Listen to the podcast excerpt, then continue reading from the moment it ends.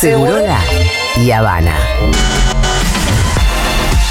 El secreto para la eterna juventud.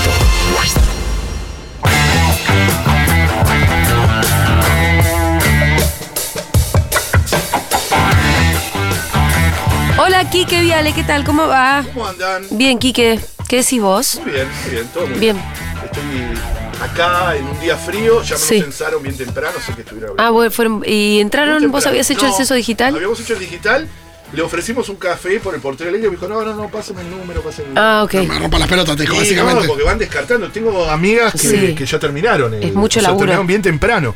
Y entonces pusieron a acomodar, o sea, tuvieron. Sí. Como mucha gente hizo digital. Sí, Miru estaba un poco triste porque quería la experiencia. Miru se- quería ir un poco a hablar con la gente. No, no, la Y, admiro. bueno, pero debe ser según el barrio, según la, la gente que vive. Población más mayor, imagino que habrá hecho menos. Es cierto, es cierto eso, sí, sí, sí. No, el diálogo debe ser increíble, imagínate, o sea, que eso se hace en todo el país y a todas las casas tienen que entrar, ¿no? A todas, Sí. todas, todas, todas. Ahí eh, eh, no, no pudimos contestar, decíamos si éramos de River o de Boca, porque queríamos sacar ese mito de que Boca era la mitad más Ah. ¿Cómo, sacar ese mito? Obvio, pero por- para mí hubo un Para mí la no mitad más bastante ponerlo. más, entonces. No, lo divertido es que se discuta, si no. Es verdad, es verdad, si se supiera, no. Cada tanto lo lee, hace una encuesta, ¿viste? Y ahí Oh, dice que River es. Es Eh, verdad. Bueno, hoy vamos a venir. Hoy hay, hay- hay muchas novedades. Una es que se está haciendo una nueva consulta pública desde el Estado por el tema eh, de las concesiones hidrocarburíferas en el mar argentino. A partir de los cuestionamientos a la falta de participación, el Estado abrió nuevas y muchas, ¿eh? hay varias. Yo recomiendo que entren a Ecos de Mar. Ecos de Mar en Instagram y ahí está bien explicado. Ecos de Mar es una organización de Mar del Plata que lo explica muy bien cómo participar en estas. Ecos de Mar, la D sin la E. O sea, Ajá. Ecos de Mar, Sí. así todo junto, arroba Ecos de Mar. Eh, métanse y ahí van a encontrar información de cómo, cómo participar. Eso por un lado. sí. Y después también nos encontramos con algo en la semana bastante sorprendente. Fue el jueves pasado. Algo que venía discutiéndose. En realidad había, había tenido una primera autorización en el año 2016. Que estamos hablando, vamos, a- vamos a decirlo rápidamente, del trigo transgénico. Sí. El trigo transgénico HB4. Algo le escuché a Poli Sabatés, me parece. Claro, sí, creo que van a hacer algún debate también en, en- en- en esta radio. Eh, ¿Ah, es un- sí? Sí, es un tema bastante polémico. Sí, ¿En sí. qué debate, me debate? parece mañana mañana. Ah. pero no sé si está bien que lo diga. ¿Por qué no? No, no, me llegó por otro, por el lado del ambientalismo, Sí. de que estaban buscando a alguien para debatir sobre eso y me parece perfecto. O sea, eh, pero bueno, no sé si spoileé algo. Pero no, No creo. pasa nada, No, no Quique. creo. No, Tampoco no sé que, ay, es el Sí, final verdad, de verdad. sexto sentido. Sí, sí, sí. sí. Mejor tenés razón, tenés razón. Mañana va a haber un debate, Me capaz que parece que, mañana a la mañana, casi seguro, a la mañana va a haber eh, Sí, a ocho en y media de la crónica. mañana, claro. Ah, ¿ocho y media? Sí. No, entonces Ah, en. Me equivoco, perdón. en ahora dicen. dicen. Sí, bueno, eh, después ahora, ahora lo confirmamos. Eh, el trigo transgénico es algo bastante polémico. No hay en ninguna parte del mundo autorizado el trigo transgénico. El trigo es el pan, ¿no? El pan, eh, en- eh, insisto, en ninguna parte del mundo fue autorizado por primera vez. Y eso es lo que nos preocupa un poco, eh, se autoriza en nuestro país. Sí. Había recibido un primer visto bueno en el 2016 a- del SENASA, Después en el 2018 de la, de la CONAVIA, la CONAVIA es la Comisión Nacional de Biotecnología, que hemos hablado de, la, de lo difícil que es esa comisión porque está eh, compuesta, primero que no se sabían los miembros, cuando se pudo acceder a qué miembros son, son todos relacionados con el agronegocio, ¿no? La que aprueba los eventos transgénicos en nuestro país. Argentina es uno de los países que más eventos transgénicos tiene. El gobierno de Macri fue el que más autorizó gobiernos transgénicos en la historia argentina, ¿no? Eh, y, y decíamos, ni Senasa ni Conavia, esto lo decimos, realizan estudios propios sobre los transgénicos, sino se basan en lo de las En los de las propias empresas. empresas o los investigadores, ¿no? Solo validan los presentados por las compañías que los comercializan. Los informes de aprobación también tienen carácter confidencial, lo que lo hace bastante difícil, sobre todo, insisto, tratándose de un evento inédito en el mundo y que hace el pan, ¿no? El pan es la cosa tan básica como eso. Bueno, el jueves pasado, el Ministerio de Agricultura dio por cumplimentado, así es técnicamente, el trámite de aprobación del trigo HBO4, es decir, que ya se puede eh, Sembrar ese trigo. Sembrar Hasta ahora el trigo, ¿qué, qué es? No, el ¿Un trigo, trigo, normal? claro, absolutamente normal, en todo el mundo. No es transgénico. No es transgénico, no es ¿Y transgénico. no hay otros lugares en el mundo donde haya trigo No hay transgénico? ninguna, ninguna. Y nosotros realmente me está diciendo que somos punta de lanza para Somos la de- punta de lanza como lo fuimos Con en el soja. año 96 con la soja transgénica, que fuimos de los primeros países en el mundo que la aprobó.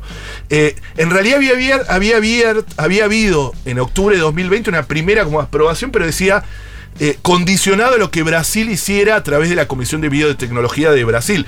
Porque empiezan esos problemas donde las fronteras se borran y hay una- un problema. Gran parte de la cadena triguera no quiere que se apruebe este trigo transgénico. Sí. No solo los ambientalistas, Sí. que no son más que los ambientalistas, pero digo, no solo los ambientalistas eh, no quieren, sino tampoco la cadena triguera porque se le contaminan, se cruzan, como pasó con la soja transgénica, que terminó termina monopolizando todo. monopolizando todo y contaminando. Ahora lo vamos a contar. Hubo un documento muy importante de más de mil científicos del CONICET y de 30 universidades públicas nacionales que se expresaron en rechazo al trigo transgénico, creado por una bioquímica argentina, eso es cierto, que es Raquel Chang, que es alguien que eh, es, es, eh, bueno, que tiene una controversia, ¿no? Mucha gente la defiende y habla de eso, pero no solo lo creó Raquel Chang, sino a través de la no solo el CONICET fue, sino que es la empresa Bioceres, ¿no? Que es tan, tan conocida y muy relacionada con eh, el agronegocio. Bueno, hay un documento muy interesante que dice con nuestro pan no, firmado, como le dije yo, por Ajá. más de mil investigadores, y tiene 15 puntos, no voy, a, voy a decir, no voy a poner, más de 15, perdón, Investigadores de que científicos. científicos, claro, de. Mira, figuran investigadores de casi todas las universidades públicas de Argentina, Ajá. del litoral, de Buenos Aires, la UBA, La Plata, Rosario, Río Cuarto, Córdoba, Comahue, San Martín, Luján, San Juan, de, eh, del centro, hasta investigadores del INTA. Ay, ay, ¿no? Sí. Ese documento con nuestro pan no, lo pueden buscar así, googlear y lo van a encontrar. A ver, contanos. Y, por ejemplo, dice, ¿por qué no queremos el, el trigo Sí. transgénico? ¿no? Y está bueno porque lo hacen con puntos que nos van a entender por qué. No es solo una aberración o un, un miedo irracional, sino dice, por ejemplo, el primer punto, porque multiplicará el consumo de agro- agrotóxicos. Ajá. ¿Por qué? ¿Qué características tiene este? Porque este además trigo? la soja, por ejemplo, que ya sabemos Sí. todo esto de... No la consumimos directamente. No. Sobre todo se exporta para chanchos chinos, todo. Exacto. El trigo sí. El trigo total. Total, total. El trigo sí, este, nuestro pan, por eso ahí pan, voy entendiendo exacto, un poco. la- la- las medialunas, etcétera. Bueno, la principal característica que tiene eh, el trigo este transgénico no solo es resistente a sequías, que eso vamos a hablar porque es relativo, es que es resistente a un agroquímico que es peor que el glifosato, que es el glufosinato de amonio. Ay, papita glufosinato querida. de amonio. Que, Y eso es lo que se supone que le van a tirar para y que. claro, claro. En principio dicen no es necesario, etcétera, pero lo mismo se decía con la soja. Si Ahora, nadie autorizó el si- glufosinato. Si, vos lo amonio. haces resistente al glufosinato es porque alguien está, pe- está pensando que va a venir el glufosinato. Y es que es, es parte de los verga. paquetes tecnológicos, ¿no? Los paquetes tecnológicos te venden todo. Sí. Recuerden que el negocio de venta de agroquímicos es de miles de millones de dólares en el mundo. Acá estoy leyendo una nota de la Deutsche Welle, de la Sí. alemana, Sí. respecto de la aprobación del Sí. trigo transgénico argentino, hablando, ¿no? De que, de que en realidad esto no se. Digo. Transgénico teníamos soja, maíz eh, y colza, pero no, Claro. eh, pero no trigo. Y la diferencia es que el trigo tiene esto de que llega di- directamente al plato del comensal Claro, es el eh, pan. humano. Y em, que dice, bueno, que esto sería un nuevo producto al mercado de organismos gené- genéticamente modificados. Y em, dice que más del 80% de los alemanes no quieren comprar alimentos modificados genéticamente. Por eso básicamente no hay alimentos modificados genéticamente en los estantes. en Alemania. Eso en. Alemania. Y eh, acá le preguntó a una experta de, de la Federación Alemana para el Medio Ambiente y la Conservación, se llama Daniela Bennenmacher, Ah, difícil. que dice, eh, no puedo imaginar que ese trigo se autorice y tenga mercado en Europa. Bueno, Hay eso que ver es uno qué de los- pasa, por ¿no? eso la Claro. cadena triguera está preocupada. Sí. Porque la No la po- contaminación. no por eso exportar con a Europa. Brasil. Y podría ser que no nos exportemos. Podría ser que, que haya un- una cerrazón en eso. Y ojo que en un momento que se contaminan los otros. Eh, te digo, es muy difícil sacarlo. ¿eh? Esto es lo que pasó en Brasil mismo, donde la soja transgénica en los 90 no estaba permitida y entró de manera, entre comillas, Ilegal. ilegal, desde Argentina contaminando y, y, y- y le llamaban la, soja Maradona. ¿Se acuerdan que lo dijimos acá? El glufosinato de amonio, que es lo que resiste esto, es un herbicida mucho más tóxico que el glifosato. Esto lo dicen los científicos. Y está ampliamente cuestionado y prohibido en muchos países por su alta toxicidad aguda. No es que se aprobó el glufosinato de amonio, sino que lo mismo que pasó en el 96, no es que se autorizó el glifosato, el glifosato ya estaba autorizado. Sí. El problema es que usa, autorizás algo que... Que lo resiste. Exacto, que lo resiste y que aumenta su, su, su población, su, su, su, su- su uso, ¿no? Es- dice, porque expondrá a nuestra población a fumigaciones con agrotóxicas todo el año. El trigo es un cultivo de invierno. Ajá. Esto es importante decirlo. Las fumigaciones masivas ahora con agroquímicos en nuestro país se circunscriben a las temporadas de primavera y verano.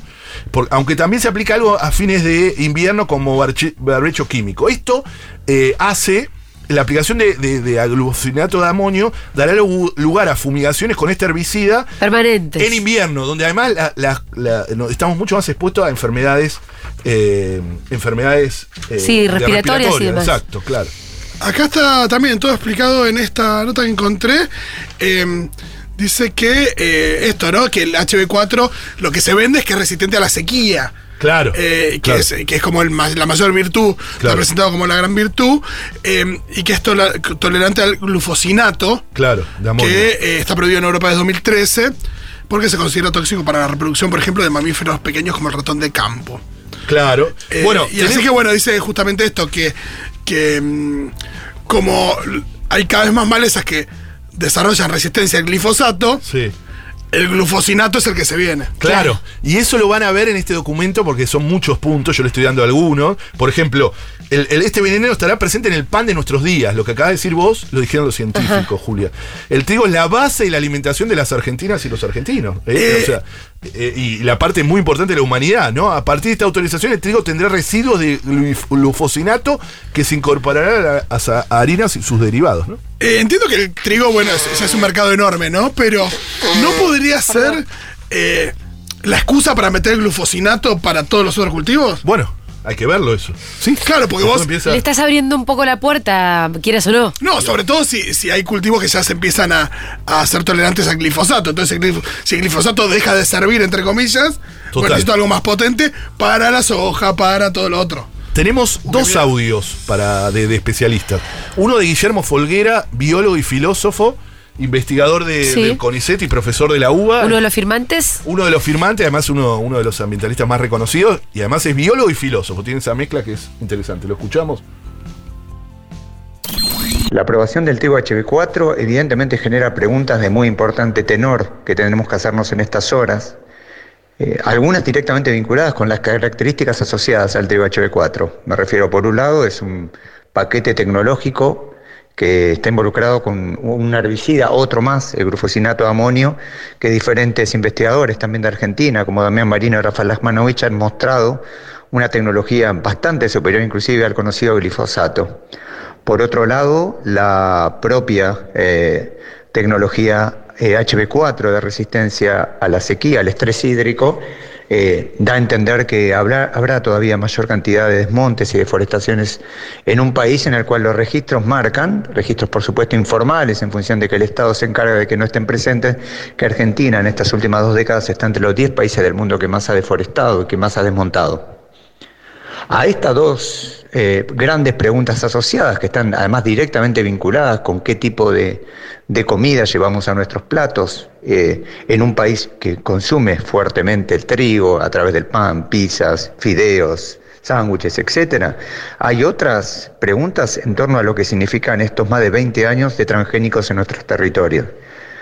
Muy probablemente también incida fuertemente en la concentración y propiedad de uso de la tierra, muy fuertemente el vínculo que se da institucional entre empresas privadas e instituciones estatales, tal como en este caso de Bioceres y CONICET y la Universidad Nacional del Litoral, eh, intensifique un proceso de poner el Estado al servicio de las grandes corporaciones, tanto nacionales como transnacionales.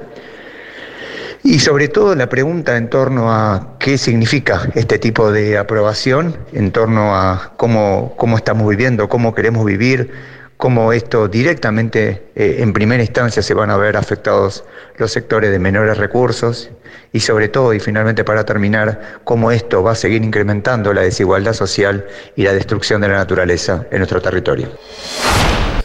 Eh, lo- me interesa también la cuestión social, ¿no? Como Claro. quiénes son los que están pidiendo este trigo transgénico, a quiénes va a beneficiar y a quiénes va a Eh, ¿A quién le va a cagar? Estaba buscando una, pregunta- una palabra un poco más, elegante, pero. No, eh, bueno, es muy importante lo que dijo Guille Folguera, ¿no? Recién, eso de que esto además alimenta, y lo dice el documento también eh, acá de los científicos, ¿no? Eh, este, esto lo que hace es eh, eh, acrecentar y aumentar el, el- el poder del agronegocio, ¿no? Porque es la venta de un, un nuevo paquete tecnológico, siembra directa con uso de agroquímicos, que ya ha demostrado los daños y las asimetrías que genera en el campo, Claro. la expulsión de gente del campo a las ciudades. Detrás de esto está, eh, eh, si bien hay un origen nacional, que es la investigadora Raquel Chang, la empresa Bioceres. Bioceres es subsidiaria de Bioceres Crop Solution Corp, eh, que cotiza en la bolsa de Nueva York, tiene alianzas estratégicas con Singenta, con Valent, con Dow AgroSyn, con, y, y tiene entre sus accionistas a Monsanto. Monsanto es accionista de Bioceres, Ajá. por más nacional que se quiera mostrar. Sí.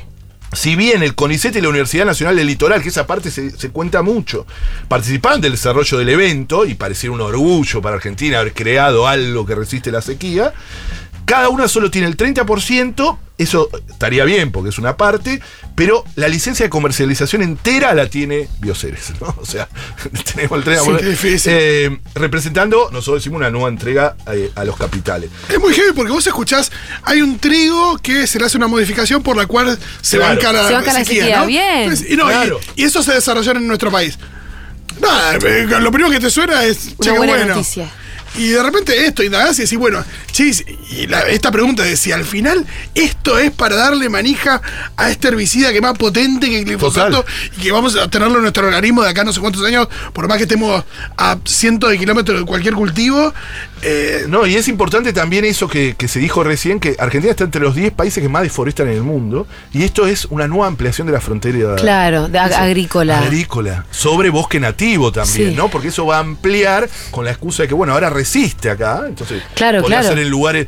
eh, ¿Y ahora es me- va a ser menos estacional entonces? no, no, no, no. En, en eso creo que sigue, Eh, sigue mismo- igual. sí, sigue siendo de invierno. Las mismas estaciones. O por lo menos la aplicación sería.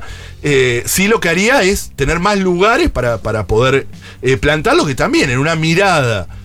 eh, como muchas veces hay, sin, sin ningún tipo de contemplación sobre el entorno, etcétera. Pero además abona a un modelo que nosotros cuestionamos, el modelo de agronegocio, ¿no? Eh, que ha generado para nosotros gran parte de los, o sea, de los males de Argentina y que nos domina y que nos hizo en el 2008 eh, el- el- lo del campo y que ahora cada vez que queremos subirle medio punto de retenciones hay un quilombo nacional.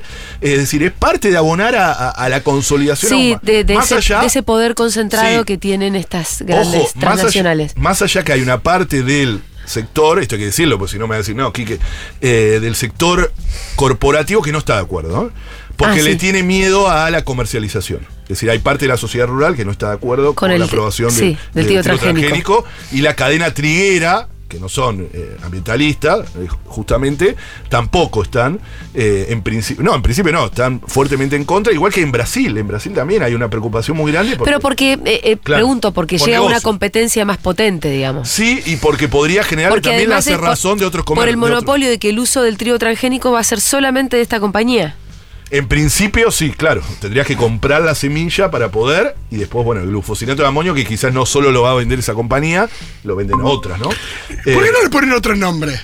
Glufosinato Sí. de amonio. La verdad que no hay forma de que no sea un veneno o sea, espantoso. Las ¿no? mineras son más vivas, ¿viste? La lumbrera, Navidad. Sí. Yo le pondría agua bendita, ¿viste? Claro, claro. Porque glufosinato de amonio no hay forma de que uno diga, bueno, que por ahí. Los químicos siempre tienen esos nombres. Pero este Por es lo menos son honestos porque además es muy parecido al glifosato. No, que parece amoníaco. una- claro, todo mal. Vamos a escuchar un audio Sí. de un ingeniero agrónomo. Bien. Que además trabaja, que es Fernando Frank, que trabaja en comunidad campesina en San Luis. eh, también trabaja en la Secretaría de Agricultura Familiar Campesina Indígena y participa en ATE, o sea, es un, un tipo que cree en el Estado, es decir, eh, no, no, no, no es. Y está en la cátedra de soberanía alimentaria, que es Fernando Frank. La noticia de la firma de la resolución que, que da la, la habilitación comercial al trigo HB4 es una muy mala noticia, una pésima noticia por muchos motivos. Por una parte se, se concreta el riesgo que muchos y muchas advirtieron de ser el primer país en el mundo a- aprobar un trigo transgénico. Esto se, se- ha sido presentado por, por algunos empresarios y por algunos funcionarios como, como un síntoma del desarrollo de la industria nacional, de la ciencia y la tecnología y como una visión moderna. Y muchos y muchas decimos que en realidad se está, se está haciendo sumamente irresponsable con, con algo que ya, eh, ya ha sido rechazado en todo el mundo por consumidores, consumidoras, por, por organizaciones vinculadas a la ciencia crítica, al, al cuidado del ambiente y la salud, también en la Argentina. Y bueno, el gobierno elige otra vez más desoír eh, las voces que, que nos manifestamos en contra eh, en otros países y también en el nuestro. Eh, eligen replicar los mecanismos administrativos corruptos y permeables a los intereses corporativos de, de la CONAVIA, de la Comisión Nacional Asesora de Biotecnología Agrícola, y bueno, eh, como decía, se, lo vemos como una decisión eh, desacertada y, muy irresponsable. Entre todos los riesgos que asociados a esta liberación comercial, por una parte está la contaminación con el glufosinato de amonio, este agrotóxico para el cual el trigo HB4 es tolerante.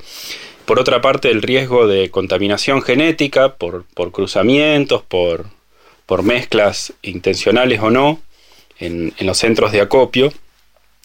Y también otra cuestión que vemos como muy muy preocupante son las declaraciones de la empresa y del ministro Domínguez en torno a modificar la ley de semillas para proteger eh, las inversiones de los desarrolladores de, semillas transgénicas.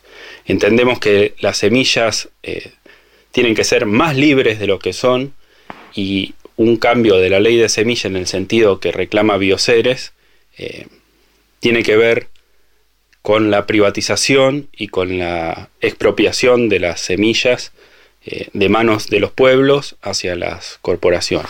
Eso nos parece eh, muy complicado, las declaraciones que, han, que ha hecho Domínguez y, también Bioceres, y me parece que nos abre eh, un frente de, de, lucha otra vez más, que la ley de semillas ha sido resistida en otros, en otros momentos, y bueno, parece ser que es lo que vamos a tener que estar discutiendo con mucha fuerza de ahora en adelante. Eh, Fernando Frank, era ingeniero bien. agrónomo. Es importante lo de la ley de semillas que dice. Porque Se esto... me gustó lo de las semillas libres. Claro. Me imaginé que, que, claro, ahora la semilla viene, viene atada, ¿no? Atada, o sea, atada a una empresa y atada... A un derecho de obtentor, sí. que sería una especie de copyright, Claro. Donde vos no podés usar lo que se hizo durante 10.000 años en la, en la, humanidad, que es, ahora se llama la bolsa blanca, que la combaten permanentemente y están buscando una nueva ley de semillas para ya eh, el proceso de privatización de la semilla, que es la vida. Sí. Es lo más básico de la vida. Sí, yo ¿no? te conté, lo conté la semana sí. pasada, lo vuelvo a contar, cuando me mandaron a entrevistar a una señora que, que hacía semillas. Sí una señora de un pueblo originario. Decías, claro. Yo decía, pero ¿qué tiene de raro claro. esto que me están contando? Como... Increíble. Y era eso, era porque la verdad que ahora la producción de semillas está monopolizada por algunas pocas empresas, entonces la producción de semillas es una cosa loca. Sí, sí, sí. Es una cosa rara. Y yo tuve que leer la ley de semillas, empezar a entender sobre semillas para saber qué era lo que te. ¿Por qué me mandaban a entrevistar a esta señora? Bueno, hace tiempo hay una disputa muy fuerte en eso, ¿no? De que las grandes corporaciones de agronegocios, y esto abona aún más eso, ¿no? Eh, y también esta autorización, sé que no nos queda mucho tiempo, torna inviable la agroecología, ¿no? Sí. Y la agricultura orgánica que el gobierno fomenta, porque vos sabés que por, en, eh, hay un solo organismo, eh, una Dirección Nacional de Agroecología en Argentina que es inédita en América Latina. Sí. Que está hecha por un capo, que es funcionario, que es Eduardo Cerdá, que es un número uno, lo tuvimos acá en Permitido Pisar el Pasto el año pasado, es un número uno total, que dio una entrevista increíble en Telam, eh, diciendo cómo la agroecología está creciendo y cómo sí. podría ser económicamente más viable. Él dio datos muy concretos, eh, dijo. Eh, le, no, afirmó que producir trigo, esto lo dijo en Telam, búsquenla la nota de Eduardo Cerdá. A, producir trigo y maíz a través del modelo de agricultura que no emplea agroquímicos y protege los suelos cuesta un tercio de lo que sale hacerlo a través del sistema convencional y la producción que se alcanza es similar. Con lo cual el retorno llega a ser hasta cinco veces. ¿Y por qué entonces? Porque, no hay, porque nos han ganado por... el sentido común. Han ganado de que no hay otra forma de agricultura. Miren el poder que tiene el agronegocio que nos hizo creer que la única agricultura posible es una que se autorizó en el año 96. Y está también muy instalada la idea de que la agricultura sin eh, Es imposible. tecnología, Imposible. ya es imposible de alimentar Bueno, a la población Ay, mundial. La pregunta es sí, qué tecnología, ¿no? Porque. Bueno, además eso, yo no estoy en contra de la tecnología. Ahora, Obvio. Obvio. Cuando son no así- es tecnología, sino es agroquímico que es tecnología. Está bien, bueno, es tecnología. sí es tecnología Sí, y, sí, y sí. la modificación genética es tecnología. Obvio, obvio.